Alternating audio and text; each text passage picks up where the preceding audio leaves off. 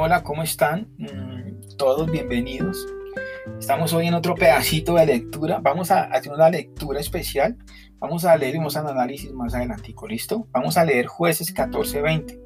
Y dice, cierto día estabas en Sansón en Tinab, se vio, atraído por una, se vio atraído por una mujer filistea. Cuando se volvió a su casa y dijo a su padre y a su madre, me gustaría una joven filistea de Tina y quiero casarme con ella, consíganmela. Pero su padre y su madre se opusieron. ¿Acaso no hay una sola mujer en nuestra tribu entre todas las israelitas con las que puedas casarte? Preguntaron. ¿Por qué tienes que ir a los filisteos paganos a buscar una esposa? Sin embargo, Sansón les dijo a su padre, consíguemela, a mí me gusta ella. Caprichosito, ¿no? Su padre y su madre no, me daban, se daban cuenta de que el Señor estaba obrando en todo esto con fin de crear una oportunidad para luchar contra los filisteos, que en ese tiempo gobernaban Israel. Cuando Sansón y sus padres descendían a Timnat, de repente un león joven atacó a Sansón cerca de los viñedos de Timnat. Y en ese instante el Espíritu del Señor vino sobre, sobre él y despedazó las quijadas del león a mano limpia, tan fácilmente como si hubiera sido un cabrito, pero no contó nada de lo sucedido ni a su padre ni a su madre. Cuando Sansón llegó a Tina, conversó con la mujer y quedó encantado con ella. Wow. Más tarde, cuando volvió a Tina para la boda, se apartó del camino para ver el cadáver del león y encontró un enjambre de abejas que había hecho miel en los restos del animal. Entonces tomó un poco de miel con las manos y la fue comiendo por el camino. También dio un poco a su padre y a su madre, y ellos comieron, pero no les dijo que había tomado la miel del cadáver del león.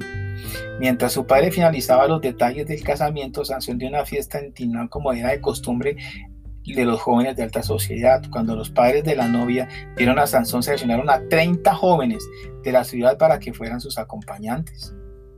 Sansón les dijo a estos jóvenes, les propongo un acertijo.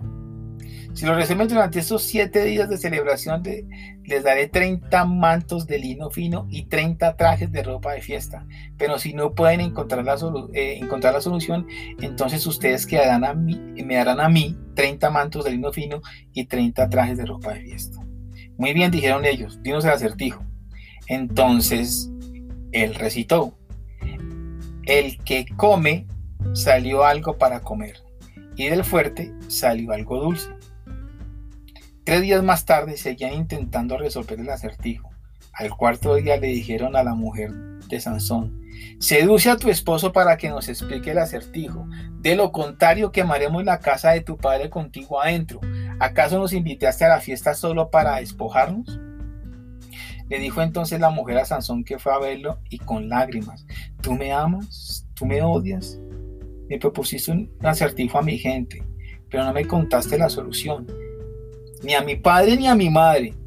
Le di la respuesta, contestó él. ¿Por qué te la revelaría a ti? Entonces ella no dejó de llorar cada vez que estaba con él. Siguió llorando hasta el último día de la celebración. Finalmente cuando llegó el séptimo día, él le dio la respuesta porque lo estaba fastidiando con tanta insistencia y ella le explicó el acertijo a los jóvenes.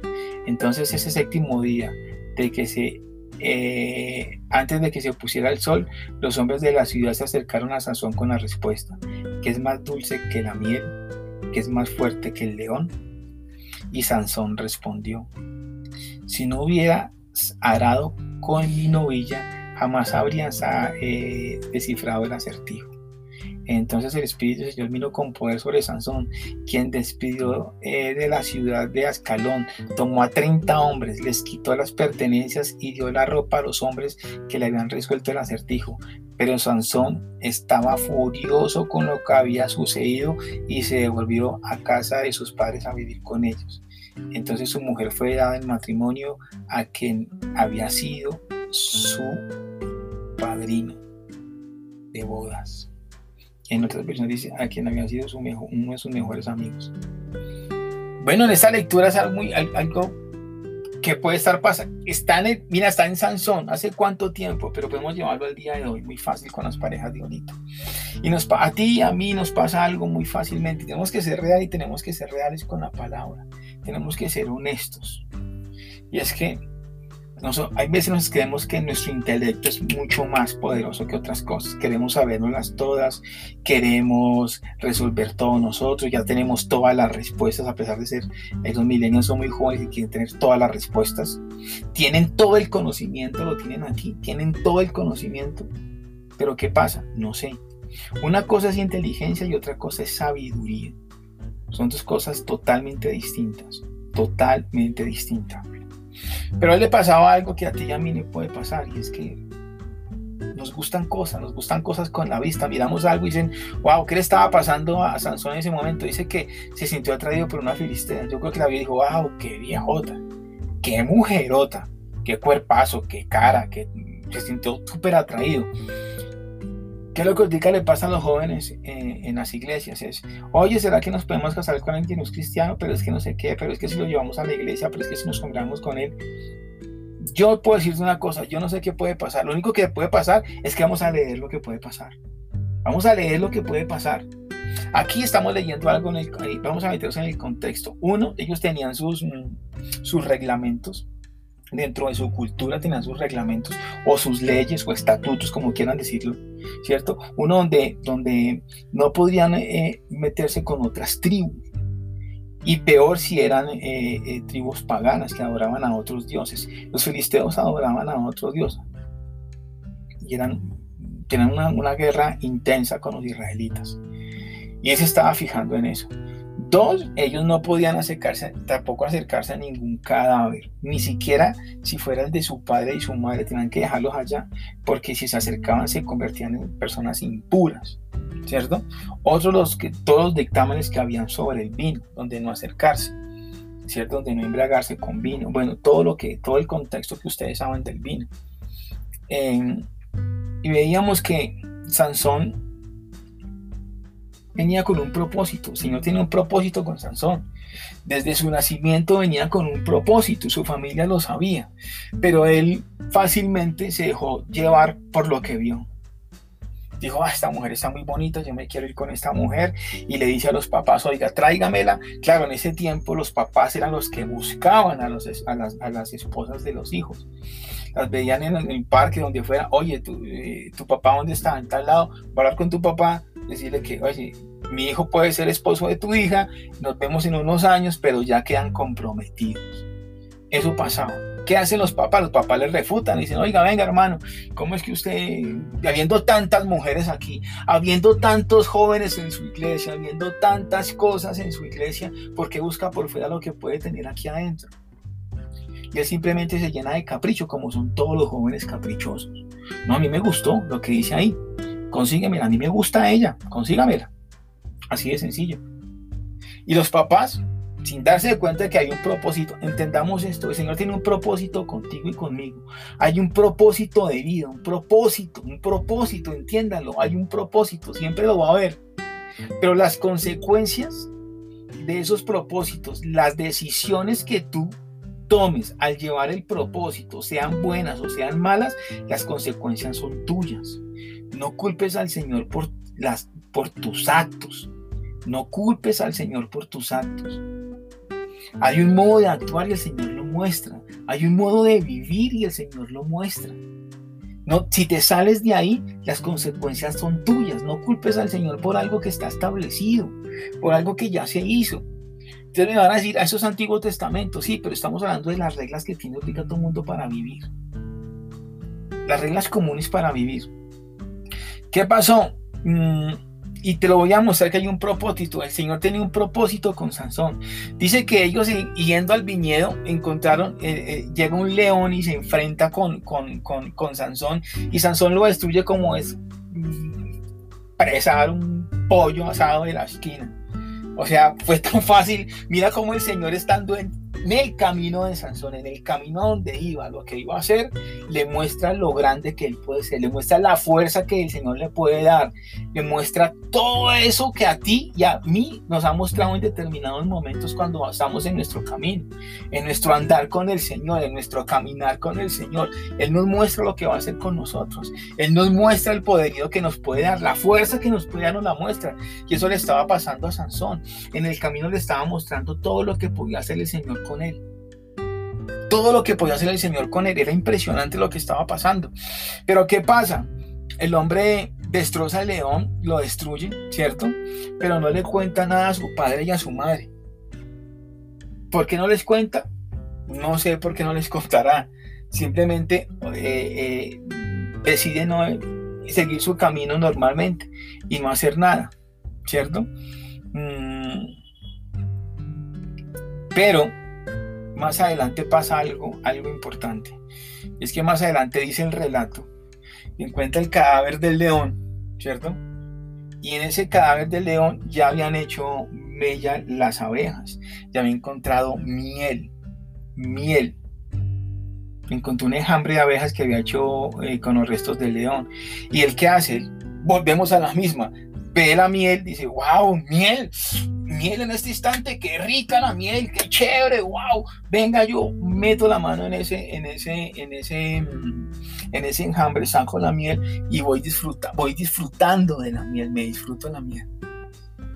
Y en ese disfrutar de miel, pues encuentran a sus papás, les comparten, oiga, papá, quiero un poquito de miel, mamá, quiero un poquito de miel, normal, ¿cierto? Para nosotros normal, pero entendamos algo, eso estaba prohibido, no se podía hacer. Y él nunca les contó a sus papás de dónde había sacado la miel. Seguro que si les cuenta, a sus papás de dónde había sacado la miel, ellos no la toman. Porque ellos sí eran estrictos, ellos sí eran conocedores de todas las leyes que estaban impuestas, ¿cierto? Ellos eran consagrados al Señor. Pero él no. Él indirectamente, nos pasa a muchos, indirectamente con las acciones que tenemos nosotros, incluimos a otros. Eso sí, eh, lastimosamente es así, eso se llama un daño colateral. Hay veces hacemos, él estaba haciendo pecar a sus papás sin, ellos saber. Ellos no sabían que estaban pecando, pero él sí lo sabía. Él sí lo sabía. Entonces ya estamos viendo que estaba cayendo en errores, estaba, estaba llevando a, su, a, a sus papás a pecar, estaba siendo caprichoso, se estaba dejando llevar por, por, por, sus ojos y por el deseo, ¿cierto? Y estaba haciendo caso omiso a todo eso, ese aprendizaje que había llevado, ¿cierto?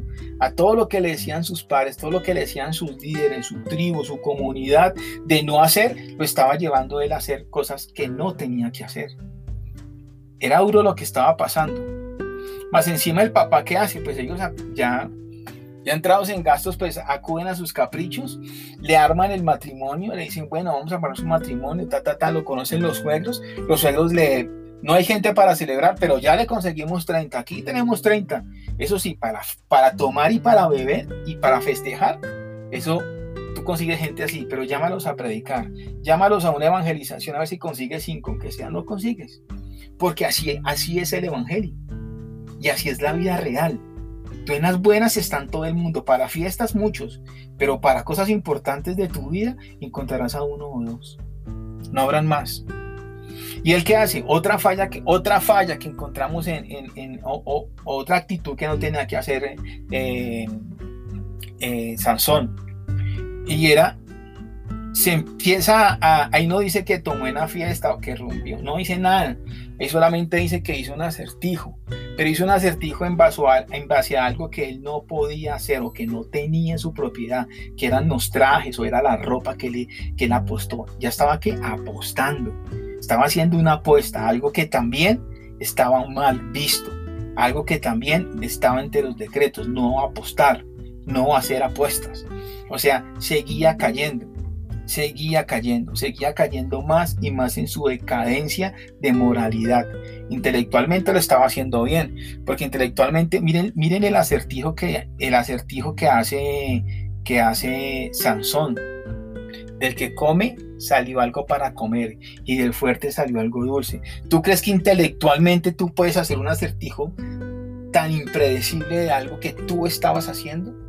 Era intelectualmente fuerte. Sansón era intelectualmente fuerte, pero moralmente débil. Se estaba dejando llevar por otras cosas que no por lo moralmente justo o lo moralmente racionable que tenía que hacer racional. Claro, había un propósito, pero entiendan algo, si te sales de ese propósito va a ser muy difícil. O sea, intelectualmente era impresionante. Se consiguió una mujer, le gustó, le atrayó, la, le atrajo, perdón, le atrajo, le gustó, conversó una vez con ella, no más, pero le gustaba. Y no había que hacer más, le gustaba. ¿Qué es lo que pasa con esto? La mayoría de, la, mayoría de, de, de, las, de las relaciones que os se dan se dan muy rápido. Son personas que se, se, conocen en un mes, en tres meses ya están eh, casados, en seis meses están separados. ¿Por qué? Porque no hay comunicación. No hay una comunicación. Y como son personas distintas, vienen de, de, de, enseñanzas distintas en sus familias, en sus hogares, en su cultura, en su seguir con el Señor, pues va a ser muy difícil. ¿Qué pasa con esta mujer? Ahí le atrae, pero ¿qué pasa cuando hace mm, el acertijo mm, Sansón? A ella se viene su comunidad y la manipula. Le dice, venga, si usted no nos dice cómo es el resultado, si usted no nos cuenta cuál es el resultado de todo esto, ¿cierto? Eh, va a pasar algo, vamos a matarla a usted y a sus padres. Vamos a quemar la casa con usted si usted no nos cuenta. ¿Y ella qué hace? Ella, en lugar de contarle a su esposo, decirle, oiga, venga, mira que entiendan, era Sansón. Donde le cuente al esposo, pues impresionantemente va a pasar algo. El tipo va y coge y ahí estaba el motivo. Ahí estaba, ahí podía haber, ahí podía haber buscado el motivo para agarrar y, empezar lo que el Señor tiene el propósito. Pero ella ni le cuenta nada y te toma una decisión. ¿Y qué hace? Pues como ella, mani ella la manipulan, ella manipula. Muy fácil. A ti y a mí no nos han enseñado a manipular, sino ser honestos y sinceros. A esas personas enseñan a manipular. ¿Y, qué se ¿Y cómo manipula la gente? Llorando. Oye, tú me quieres, tú me amas. ¿O no te ha pasado cuando es que usted es que, es llorando, es que si usted no me lleva a bailar es porque no me quiere. Si usted no me compra es porque no me quiere. Si usted no me llama es porque no me quiere. Si no me lleva manipulando. Y dice ahí que, se, que estaba tan fastidiado y tan hostigado ya Sansón, ¿cierto? De esa lloradera y esa chilladera ahí con esa señora dele y dele y dele cada rato, ¿cierto? Que dice, bueno, yo le voy a contar. Yo le voy a contar. Y tiene otro momento importante de sabiduría eh, Sansón, donde dice, ni, a mi padre ni a mi madre le he contado, o sea, si no le he contado ni a mi padre ni a mi madre, que son los que me criaron, son mi familia, ¿por qué te voy a contar a ti? Ahí puede haber otro momento, ¿no? Que hasta ahora te conozco. Podría caber ahí. Pero como no podemos quitarle ni ponerle nada a la palabra, sino lo que es. Pero estaba pasando eso. Eso estaba pasando. Ese resultado estaba ahí. Sansón era manipulable. Y se dejó manipular tanto que le, contó a ella el resultado. Y más adelante lo ve cuando dice, si no hubieran arado con mi novia, dice, si no hubieran arado significa manipular. Si no hubieran manipulado a mi pareja, nunca hubieran sabido ustedes las cosas. Pero lo supieron, ¿cierto? ¿Y qué es lo que tiene que hacer Sansón? Sansón tiene que ir, salir, ¿cierto? Y conseguir esos trajes que nunca tenía. O sea, tiene que ir y matar a las personas, despojarlas de los que tienen, para entregarle que el resultado de la apuesta que él hizo. Entiendan, de la apuesta que él hizo. El propósito era que el Señor quería encontrar algún motivo para atacar a los filisteos, un motivo, pero un motivo de él para atacarlo. Y él había encontrado era que un resultado en sus propias fuerzas, de cómo, de ir a apostar se estaba saliendo de un propósito. Lo dejo a ustedes para que analicen si sí o si no. No lo sé. Entonces ustedes dirán si se salió o no se salió del propósito. Pero estaba buscando un propósito y tenía que pasar sus consecuencias. ¿Qué estaba pasando? Que su, hogar recién iniciado se estaba acabando. Ya se estaba acabando, no había comunicación, está una mujer manipuladora, el hombre no sabía cómo controlarla, había fallado con sus papás, había caído en errores también, ya había apostado, mejor dicho, lo que no había hecho. Y dice otra cosa, Sansón sufría de algo y era el enojo. ¿Qué es lo que nos pasa a ti y a mí cuando no tenemos lo que queremos? Nos colocamos bravos así y queremos que las cosas sean rapiditas porque es que me coloqué bravo o a nuestros hijos. Se ponen bravos y si no nos das, entonces me pongo bravo. Ah, sí, papito, entonces tome, ya le doy sus cosas. ¿Será que somos manipulables como Sansón? ¿Será que nos dejamos manipular así tan fácil como Sansón a sabiendas de lo que tú estás haciendo, estás haciendo bien? Si tú estás criando a tus hijos sobre un propósito con el Señor, ¿será que tú te dejas manipular? ¿Será que ese celular que tienes sí lo necesita o te dejaste manipular? ¿Será que ese play que tiene sí lo necesitaba o te has dejado manipular? Como para analizar, solamente para pensar. ¿cierto? Y dice que Sansón se, sintió tan, vea, estaba tan furioso Sansón, estaba tan enfurecido Sansón de que la esposa le había contado el acertijo a las personas, que lo primero que hace, su primera decisión, el tipo intelectual que había puesto un acertijo indescifrable para nadie, indescifrable. Lo primero que hace en su reacción de sabiduría es devolverse para su casa. Tremendo, ¿no? ¿Será que tiene algo que ver con las parejas de ahora? Que ahora llegan y se casan y entonces, no, es que él me habló mal. Cojo mis maletas, me voy para mi casa. En mi casa sí me quieren, en mi casa me consienten porque llegó el conflicto, llegó la pelea, me devuelvo para mi casa. No hay más que hacer. Tremendo lo que estaba pasando, ¿no? Tremendo, tremendo, tremendo lo que está. ¿Será que tiene que ver algo con de ahorita? No, ahorita no, porque eso no, ahorita, ahorita no pasa, que las parejas son firmes, son años y años y años de convivencia. No, miren, la palabra es ayer, hoy y mañana va a ser la misma. Y nos va a mostrar cosas de convivencia que van a ser las mismas. ¿Por qué? Porque seguimos cayendo en los mismos errores. Y les voy a comprobar eh, con textos bíblicos porque lo que decía. Segunda de Corintios 6:14 dice, no nos unáis con yugo con los incrédulos, porque ¿qué tiene que ver con la justicia, con la maldad? El compañerismo puede tener la luz con las tinieblas. ¿Qué tiene que ver la luz con la oscuridad? Nada. ¿Qué tiene que ver la justicia con la maldad? Nada. Eso nos dice Corintios. Nosotros lo sabemos y sin embargo lo seguimos haciendo porque nuestra sabiduría creemos entender que nuestra intelectualidad va a pasar por encima del Señor. Y que yo con mi intelecto voy a convencer, no, tú no convences a nadie, el que convence es el Señor, el que convence es la palabra, esto es lo que convence, la palabra. Dice primera de Pedro 4:18, si al justo le cuesta salvarse, ¿qué será al impío y al pecador? Entendamos, no nos creamos tan la última Coca-Cola del desierto. Si para nosotros es difícil que buscamos del Señor, los que buscamos del Señor, los que nos congregamos, los que levantamos a orar, los que intercedemos, los que ofrendamos, los que damos, los que servimos, es difícil, imagínese para el pecador, imagínese para el impío. Y tú no podrás, tú no podrás hacer nada, el Señor es el que hace.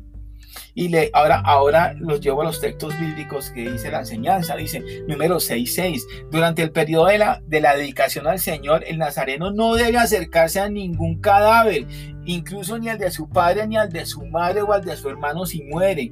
Deben hacerse ceremonialmente inmundos por causa de ellos, porque el símbolo de su dedicación a Dios está en su cabeza.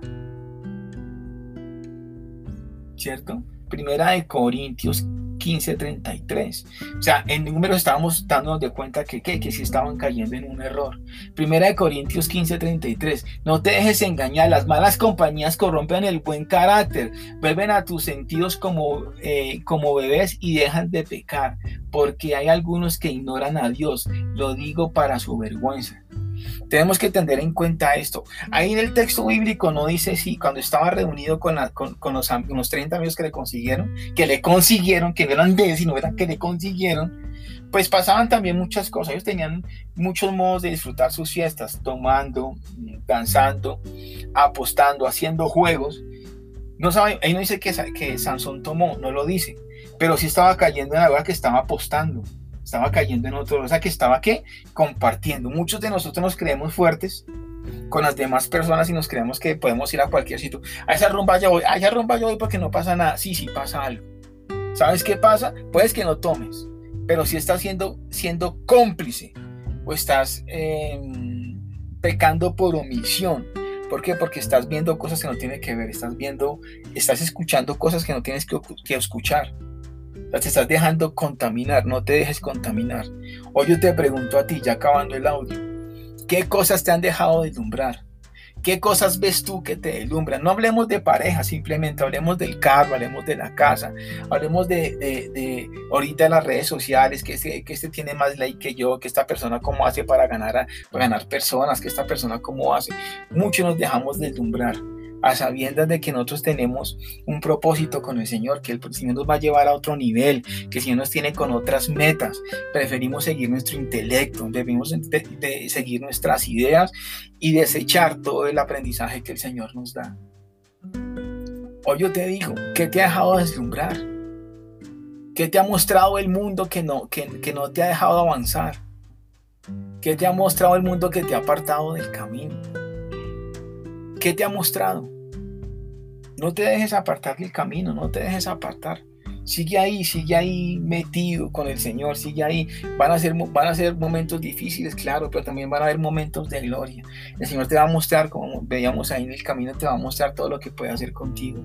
Te va a mostrar lo grande que tú puedes ser si sigues un propósito, si sigues una meta y si no te sueltas de Él. Todo tiene consecuencias, todas acciones tienen consecuencias esa mujer bonita que te estoy hablando al oído, te va a llevar una consecuencia. Esa decisión de comprar las cosas que no tienes que comprar también te va a llevar una consecuencia. Todo tiene una consecuencia. Todo tiene una consecuencia. tampoco arrastremos a personas en nuestros hogares, en nuestras familias, a, nuestros caprichos, a llevarlos a apartarlos del camino. No lo hagamos, no lo hagamos. Santiago 1.14 dice, la tentación viene de nuestros propios deseos, los cuales nos seducen y nos arrastran. Tremendo, ¿no? Lo que dice Santiago. Tremendo lo que dice Santiago.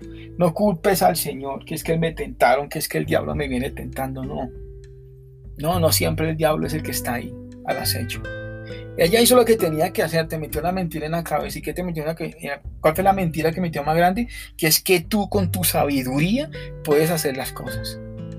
Esa es la gran mentira que tiene el enemigo. Una nomás metió. El resto son decisiones tuyas. Entonces yo te digo hoy, hermano, que estás escuchando, o los que están escuchando el podcast, es, no te dejes deslumbrar. La belleza física se acaba. Los carros se acaban, las casas se acaban, Tú solamente vas a llegar desnudo, como decía Job, desnudo. Todo en esta vida es prestado prácticamente. Nuestros hijos son prestados, son del Señor. Nuestra economía el Señor nos la ha dado. No esa sabiduría. Les dejo esa inquietud y ese pensamiento para que lleguemos a analizar. Es que te ha dejado deslumbrar. No te dejes deslumbrar, no te salgas del propósito. Mira que el Señor te quiere en el camino. Gracias y volveremos después con otro podcast. Gracias por apoyarnos. Coloquen en nuestro like, me gustan para que podamos seguir trabajando. Gracias, bendiciones.